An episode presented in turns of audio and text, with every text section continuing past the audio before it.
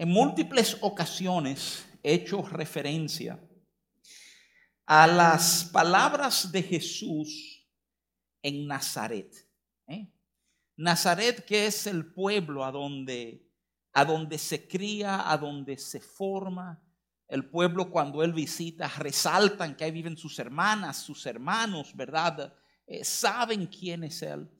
En Lucas 4, verso 18, la palabra nos enseña un Jesús que hace uso de su derecho de judío, ¿verdad? De hombre judío de venir y, y leer el rollo de los profetas frente a la sinagoga.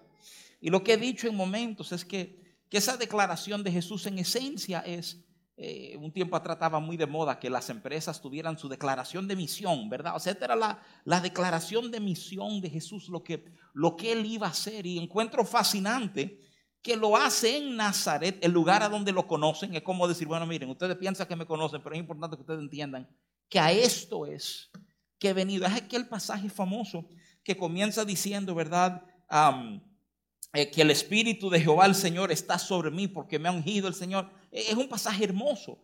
Ah, Jesús está leyendo del capítulo 61 de Isaías. Yo quiero, quiero leer parte de ese pasaje contigo esta mañana para que nos sirva verdad de sostén a mucho de lo que queremos decir. Isaías 61 a partir del verso 1, lea así, voy del 1 al 4, dice, el Espíritu de Jehová el Señor está sobre mí porque me ungió Jehová.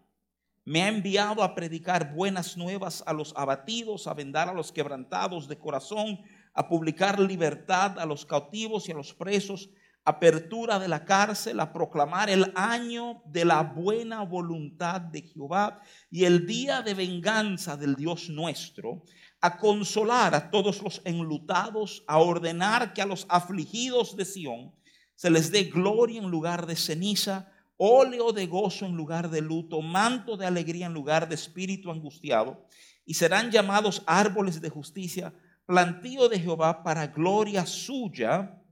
Y entonces dice, reedificarán las ruinas antiguas y levantarán los asolamientos primeros y restaurarán las ciudades arruinadas, los escombros de muchas generaciones. Si, si tú lees con cuidado este pasaje, hay una serie de enseñanzas extraordinarias que se desprenden.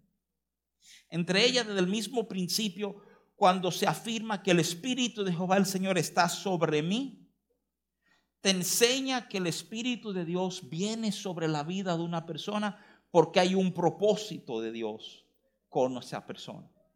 Y si como creyentes entendemos que el Espíritu Santo ha sido dado a nuestras vidas, simplemente te pregunto, es ese tipo de preguntas reflexiva, enfocada hacia ti, ¿verdad? ¿Cuán claro estás en el propósito de Dios con tu vida? ¿Eh? Porque, porque de nuevo, simplemente extrayendo ideas. Si hay espíritu, hay propósito, hay algo que va a ser hecho, hay algo que va a ser establecido, ¿verdad? Y, si leemos Isaías 61, del 1 al 4, yo creo que hay motivo para celebrar enormemente cuántas, cuántas verdades extraordinarias nos resalta que Dios hace en nosotros. ¿eh? O sea, cuando tú te pones ahí, ¿verdad? Y tú comienzas a oír que se van a consolar a los enlutados, a los presos se le va a abrir la cárcel, se va a hablar del año de la buena voluntad de Dios, se va a dar gloria en lugar de ceniza, gozo en lugar de luto, manto de alegría en lugar de espíritu angustiado. Dice, frécome. Cuánto bien anhela hacernos el Señor. Qué, qué extraordinario retrato de un Dios que te da bien. Ahora lo, lo fascinante, si, si lo coges con pinzas, si, si lo digieres, si te siento un momentito, tú comienzas a entender no solamente que hay un espíritu porque hay propósito, no solamente que Dios nos va a hacer un gran bien, sino el pasaje nos enseña por qué este bien a tu vida te enseña lo que Dios está tratando de provocar en mí y en ti. Después, después de hablar de todo este bien que Dios hará, el pasaje cierra en el verso 4, ¿verdad? Resaltando, reedificarán. Oye, quiero que entiendan lo que está pasando aquí. Hay, hay un cambio. Ya no es Dios hacer sino este Dios que trató con el quebrantado de corazón, que le abrió la puerta al que estaba preso, que cambió tu luto por gozo, ¿verdad? Ahora, como fruto de eso, esos que fueron favorecidos, bendecidos, esos que conocieron y saborearon del bien de Dios, estos reedificarán las ruinas antiguas y levantarán los asolamientos primeros y restaurarán las ciudades arruinadas, los escombros de muchas generaciones. Qué declaración extraordinaria. En, pocos versos. Claro, es un pasaje mesiánico. Está, hablando de, de, lo que va a ser aquel Mesías extraordinario, ¿verdad?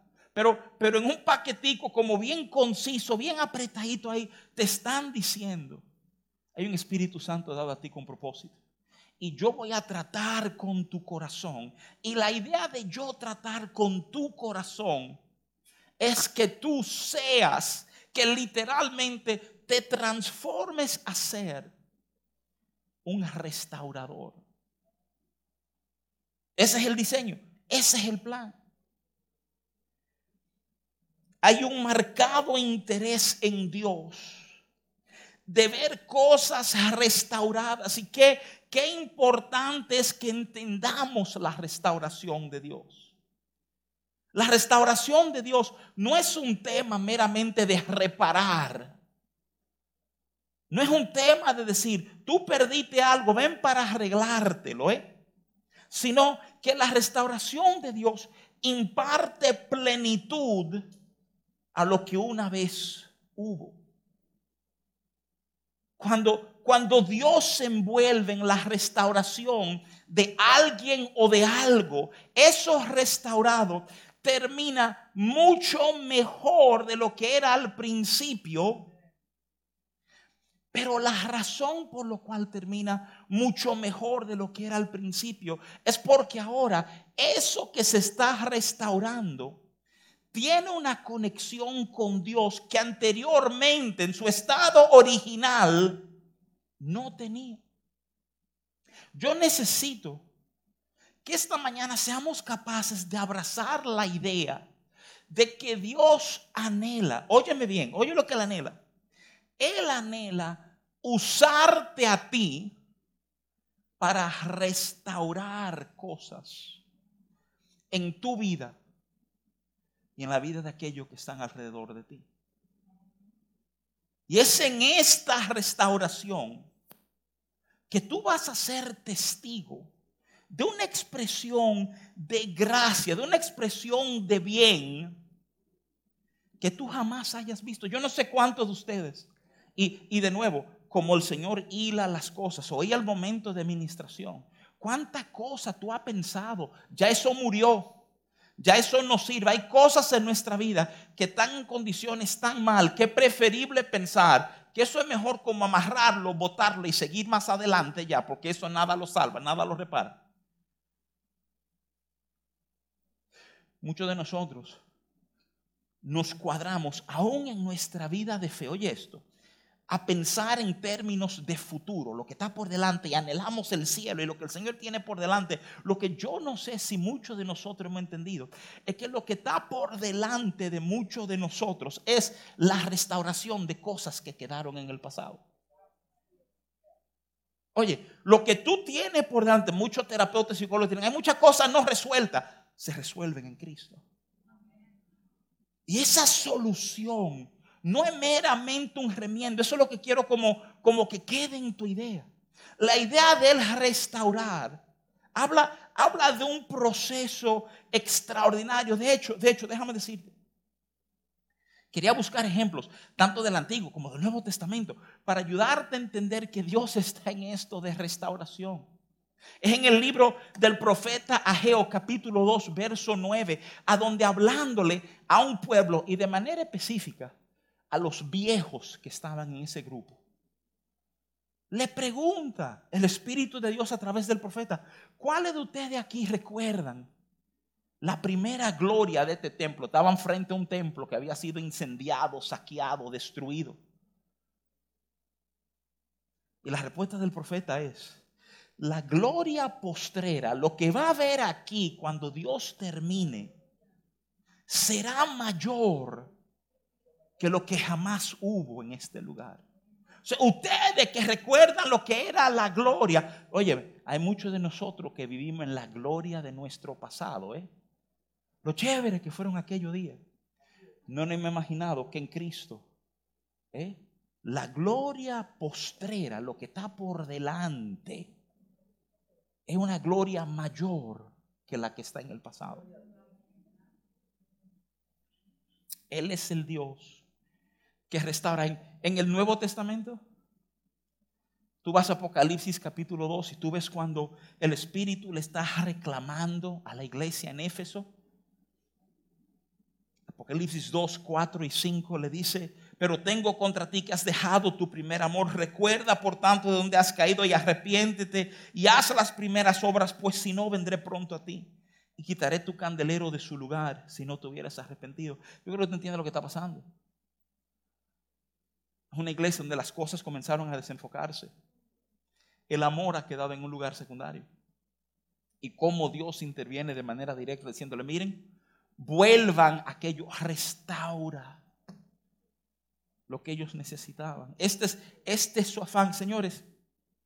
Si tú miras con mucho cuidado, el Antiguo Testamento cierra en un momento de restauración. El pueblo vuelve de su exilio.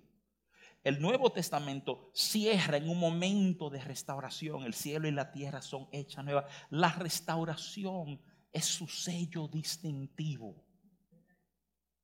Dime o no, si de alguna manera el concepto de resurrección no está profundamente ligado al concepto de restauración. Resurrección es infundir vida a aquello que fue muerto. Vuelve a poner lo que tenía que estar ahí. Quiero examinar por un momentito contigo este, este pasaje de Isaías 61, 4. Este, este llamado, lo que se nos dice que va a pasar. Si tú lees el mismo verso en la nueva traducción viviente, que es una, una traducción más llana, más fácil de interpretar. Isaías 61, 4 lee de esta forma. Dice, reconstruirán las ruinas antiguas. Segunda idea, reparando ciudades destruidas hace mucho tiempo. La tercera idea, mira la palabrita que usa, resucitarán, las resucitarán, aunque hayan estado desiertas por muchas generaciones. Reconstruirán las ruinas antiguas. Eso es lo primero que dice. Y, de la manera en que muchos comentaristas interpretan eso, es que hay cosas que literalmente se cayeron, por eso la condición de ruina, que ya una vez conectado con su espíritu, habiendo sido bendecido por él, tenemos la capacidad de reedificarlas de que eso se nos fue a pedazos literalmente porque no entendíamos verdades que hay en Él que ahora entendemos. Y el llamado es a, reedificar, a volver, a volver a juntar las piezas y colocarlas de la manera que Él nos manda colocar. Déjame decirte algo. Es en el libro de los Salmos. Si mal no estoy, el 126, no está en mis notas que nos llama a considerar que es posible edificar sin Jehová. Es que el salmo que nos dice, que, que, en vano edifican los edificadores si Jehová no está, que en vano vela la guardia si Jehová. Es posible edificar sin Él, es posible velar sin Él. Y lo que te espera cuando tú edificas sin Él, lo que tú esperas si tú te pones a velar sin Él, es gran ruina. Esa palabrita ruina, Jesús la usa. Cuando habla del hombre que edificó sobre la arena, grande fue su ruina, dice el Señor. La idea de ruina es que lo que tú colocaste encima de otra cosa se cayó. Habla de desensamblar, es el concepto hebreo de ruina. Tomar a pedazos. Pero él dice que el que ha sido tratado por él estos son los que comienzan a reconstruir, después dice, ruinas antiguas. No estamos hablando de ayer, cosas atrás. Van a ser reedificadas por ti. Y entonces es curioso el segundo, el segundo concepto que conecta con el primero, porque habla de reparar ciudades destruidas. Y a lo mejor tú puedes pensar, bueno, yo puedo edificar una ruina, pero una ciudad eso no es un trabajo para mí. Yo necesito que tú entiendas lo que se está hablando por ciudad. Tú ves el, el, entendimiento, aún en el momento histórico de Isaías, es un poco diferente que en el de Jesús. Ya en el de Jesús están bajo un imperio, ¿eh? pero en el tiempo de Isaías, una ciudad, ese era el Estado. Cada ciudad tenía un rey, que las ciudades eran básicamente independientes, ciudades, estados, se nos dice históricamente. ¿Y por qué te resalto esto? Porque me urge que tú entiendas que la restauración de Dios no es solamente aquella cosa que se te fue a pedazos, tiene que ver con todo el sistema conectado a eso que se te fue a pedazos. Él va a infundir vida en algo que en un momento condujo a que cosas se desplomaran. Y eso es extraordinario considerarlo. El, el pasaje cierra literalmente afirmado que resucitarán, aunque hayan estado desiertas por muchas generaciones. Eso de resucitar, señores, eso de resucitar solo lo entiende bien el que ha abrazado la realidad de la resurrección de Cristo. Eso, eso no es meramente lo que celebramos el domingo de resurrección. Tú y yo tenemos que meter en nuestros patrones de pensamiento que ese es nuestro estilo de vida que, resurrección dice que la vida se impondrá a la muerte. Y de una manera inclusiva quiere decir que la verdad se impone a la mentira, lo bueno a lo malo, lo correcto a lo incorrecto. Portar un entendimiento de resurrección cambia cómo yo respondo a lo que veo en mi día a día. Y es lo que te está diciendo. Envuelve sin lugar a duda una intervención de Dios. Fíjate que el pasaje comienza, el Espíritu de Jehová está sobre mí. Resurrección solo viene de Él. Pero te está diciendo que lo que Él te ha dado es un empuje para tú tomar un rol activo. En ver reedificado, en ver restaurado y ver resucitado cosas en tu vida que tú habías dado por muerto. Te voy a decir una cosa. Cuando resucito un muerto, la gloria es para Dios. La idea de resucitar cosas en ti es que Él sea glorificado. Ahora, habiendo dicho todo esto y hablar, hablar del corazón de Dios hacia la restauración nos lleva, yo creo, a una pregunta muy natural. ¿Cómo va a pasar esto? Si ciertamente podemos abrazar Isaías 61, inclusive decir, claro que válido para nosotros. Por eso Jesús la citó en Lucas capítulo 4. Así podemos ver todo eso y decir, chévere, Dios va a tratar conmigo y me está llamando a ser parte, tener como una mentalidad activa, un entendimiento de lo que Él va a restaurar. ¿Cómo hacemos esto? A algo. Yo pasé un tiempito midiendo esto de cómo, cómo Dios restaura. Y tú sabes lo que encontré.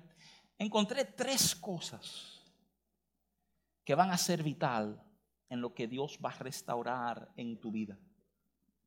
Tres cosas que van a afectar esto de, de, van, van a verdad eh, a, a reparar, a restaurar y a resucitar. Tres cosas que afectan eso en tu vida. Y lo saqué del patrón que veo en el Antiguo Testamento y en el Nuevo Testamento. En otra palabra, si vemos a Dios restaurar, ¿qué pasó? ¿Qué usó Dios para restaurar? Te voy a responder con tres títulos. Si tú quieres ver el Antiguo, Testamento con cuidado, Dios restaura ¿eh? con Esdras, Nehemías y Esther. Cada uno representa algo importante. Y quiero darte este entendimiento hoy. Tú ves, Esdras, Nehemías y Esther, cada uno jugaron un rol diferente en que el pueblo de Israel saliera del cautiverio babilónico en que estaban y volvieran otra vez a ser una nación independiente, enfocados en Dios. Es importante entender los roles de cada uno. Tú ves, Esdras, Esdras, Esdras representa la palabra de Dios. En otra palabra, cuando tú lees Esdras, tú estás viendo que ellos están pensando en volver y hay un problema porque aunque quieren volver, el templo está destruido y, francamente hay un problema serio de que nadie tiene una copia de la ley ni de lo que Dios había hablado ni hecho. Y es en el libro de Esdras, es Esdras quien encuentra una copia de la ley. Y Esdras quien toma este pueblo que está volviendo de su esclavitud, hablarle sobre los principios que van a tener que guardar si realmente quieren agradar a Dios y ser exitosos en sus vidas. Eso es lo primero que quiero decirte. Lo primero es, todo aquello que tú quieres ver restaurado en tu vida tiene que ser examinado a luz de la palabra de Dios. De lo que Dios ha afirmado, de lo que Él ha llamado bueno y malo con todo respeto, y quiero decirte esto con muchísimo cariño, tu opinión es secundaria. El apóstol Pablo en Romanos capítulo 3 dice que Dios sea veraz y todo hombre mentiroso. Eso quiere decir, mira, tú puedes tener tu forma de pensar, pero si Dios tiene otra, te aseguro que es de la buena y la válida, la tuya no. Y, nos ofende a muchos de nosotros oír eso. Pero déjame decirte, con cariño, eso se arruinó por tú estás haciéndolo a tu manera. Esa es la verdad. Si se cayó a pedazos, eso es un reflejo de que lo hiciste a tu manera. Entonces, si queremos ver cosas restauradas, no valdría pensar y hacerlo a la manera de Él.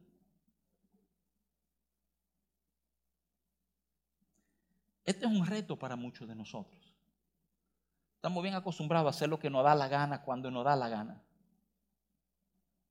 Y aprender a entender que, espérate, es que hay formas que Dios pide de nosotros. Y yo necesito familiarizarme con su palabra para asegurar que cuando yo te vendo dando pasos en diferentes áreas de mi vida, sobre todo áreas que yo quiero ver bendecidas, que lo que yo te haciendo se alinee con lo que Dios ha establecido. Esdras 7:10 dice, porque Esdras había preparado su corazón para inquirir la ley de Jehová, y esto me mata, y para cumplirla, y para enseñar en Israel sus estatutos y decretos. El tema no era solamente encontrar la ley y volver a enseñar la ley. El tema es yo tengo que vivir de acuerdo a esa ley. Entonces, tú quieres hablar de restauración en tu vida, tú quieres ver tu, tu matrimonio restaurado, tú quieres ver negocios restaurados, piensa seriamente en a dónde me distancié de lo que Dios habló sobre esto. Pues te aseguro que ahí es que vas a descubrir cómo las cosas se sostienen. De hecho, si tú quieres ver que esto está ligado a sostenimiento, Fíjate que en el mismo pasaje de Isaías 61, donde comencé a leerte, lee un ching más. Tú vas a ver que a estos restauradores se le, se le llama plantío de Jehová, que, que ellos van a ser árboles fuertes. Eso es parte de la idea, parte de la, de la bendición que hay en él. Necesito, necesito como empujarte en entender que no es solo oír su palabra, es esa proposición, esa disposición de obedecerla. Aun cuando yo tengo otra idea. Y, y, déjame decirte esto, digamos, nota al margen, ¿verdad? Cuando tú tienes otra idea y tú sabes que la Biblia ha dicho algo, esos son los momentos donde tu corazón realmente es probado. Son los momentos donde tú puedes decirle al Señor, mira Señor, yo quiero ir para la derecha, pero entiendo que tu palabra me manda a la izquierda. yo voy a, yo voy a ceder, voy a poner lo mío sobre tu altar. Vámonos a la izquierda a ver lo que pasa. Y creo que te vas a sorprender cómo este tipo de, de cederle a Dios produce bien y produce bendición a tu vida. Te hablé de tres figuras, Esdras, Nemías, Esther.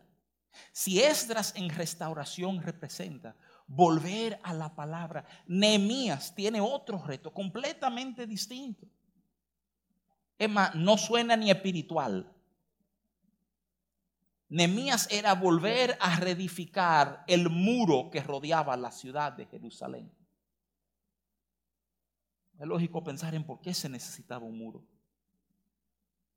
Un muro nos protege. Pero un muro también delimita. Un muro pone límites. Un muro te ayuda a discernir a dónde comienza algo y a dónde termina algo si te fuera a hablar muy franco, hablando de Dios restaurar cosas en su vida, si lo primero que te digo es asegúrate que eso que tú quieres ver restaurado responda a la voluntad de Dios, a la palabra de Dios. Lo segundo sería, y asegúrate que tiene los límites que Dios quiere para tu vida. Señor, esto es un tema como serio, un tema eje en la vida de muchos de nosotros, que no hemos sido diestros poniendo límites. Y no entendemos que un límite mal puesto es la diferencia entre lo bueno y lo malo.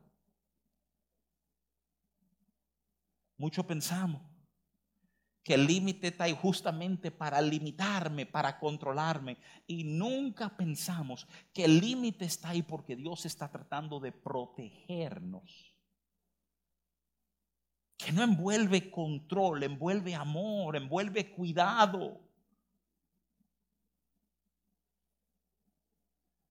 Qué importante es entender esto de límites correctos. Muchas ocasiones he explicado que si tú te detienes a leer con cuidado Génesis capítulo 1, Dios pasa más tiempo en Génesis 1 ordenando y limitando que creando. Léelo con cuidado. Él pasa más tiempo diciéndole a la luna, tú llegas hasta aquí, sol, tú llegas aquí, agua, tú llegas aquí, tierra sube, agua, no suba la tierra. Él pasa más tiempo ordenando todo, poniendo límites que creando. ¿Por qué? Oye, ¿por qué? Porque verdadera vida solo se sostiene donde hay límites correctos. Donde hay límites incorrectos, poco a poco la vida entra en peligro, poco a poco la vida se pierde. Ese malo límite no es simplemente asunto, ¿verdad?, de, de darme ciertos permisos. No, es que límites mal puestos ponen en juego la vida que hay en ti.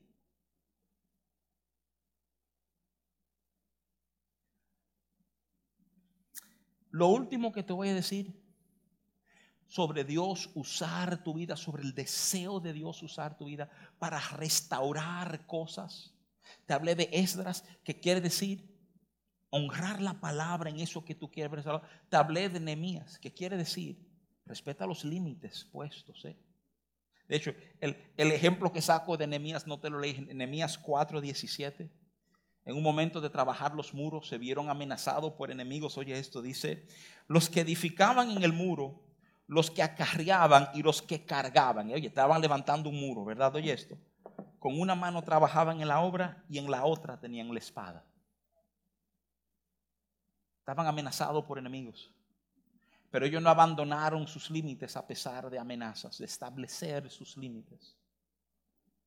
Va a ser vital en tu vida que tú entiendas esto. Y Esther, mucho podemos decir de Esther. En el capítulo 4 de Esther que le llega aquel famoso mensaje ¿verdad? Que nos pone a pensar, hace la pregunta, ¿quién sabe si para un tiempo como este has llegado al reino? Hay una jugada maquiavélica, un enemigo de los judíos dentro del imperio y el enemigo está casi a punto de lograr que el emperador firme un edicto que condena a muerte a todos los judíos.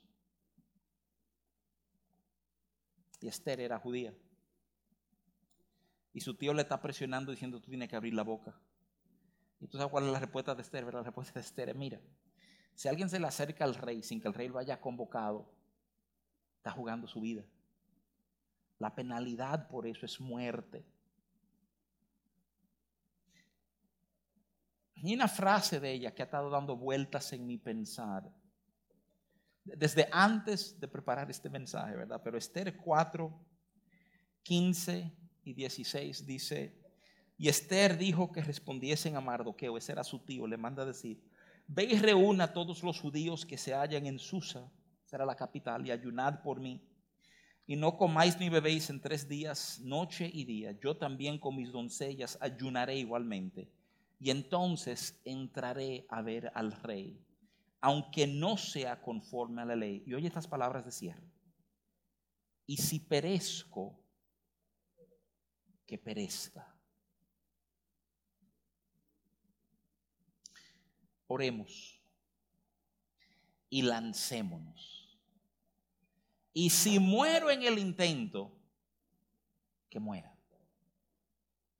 Hay una, una postura, esa, esa mentalidad de ella, esa mentalidad de otras figuras bíblicas.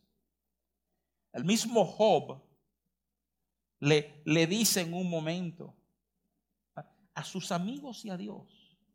Dice, aunque Él me matare, yo seguiré confiando en Él.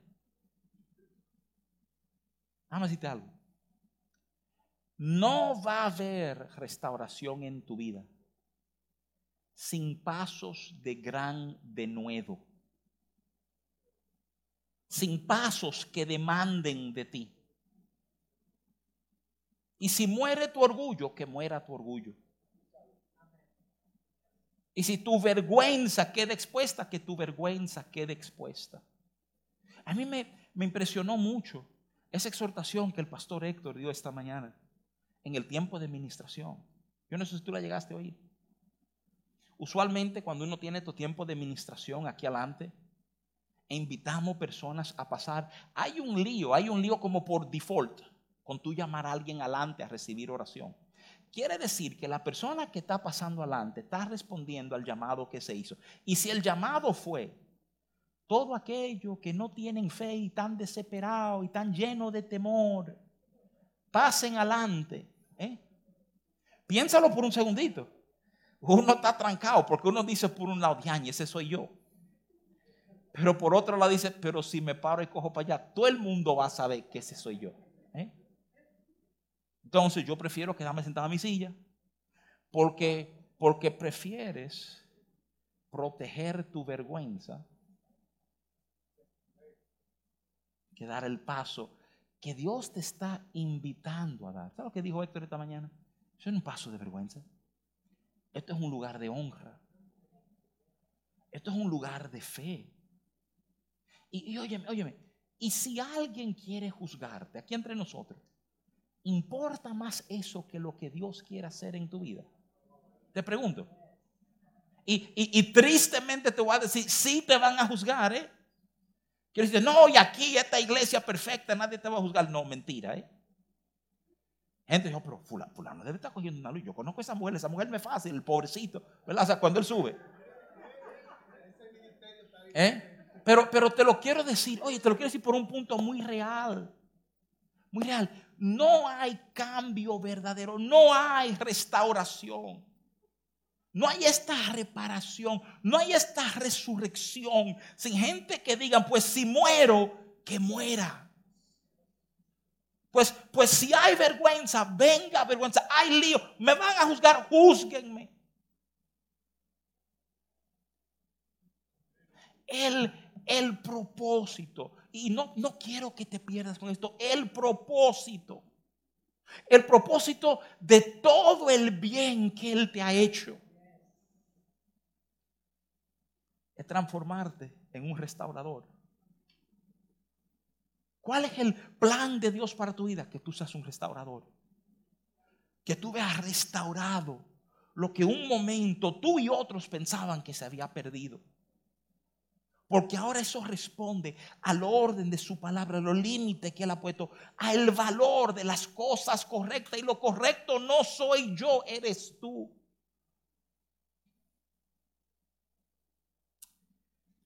Déjame cerrar dando, dando esta explicación de esas palabritas que quedan. Si tú lees el pasaje de Isaías 61.4, en la Reina Valera 60, usa la palabra desolado.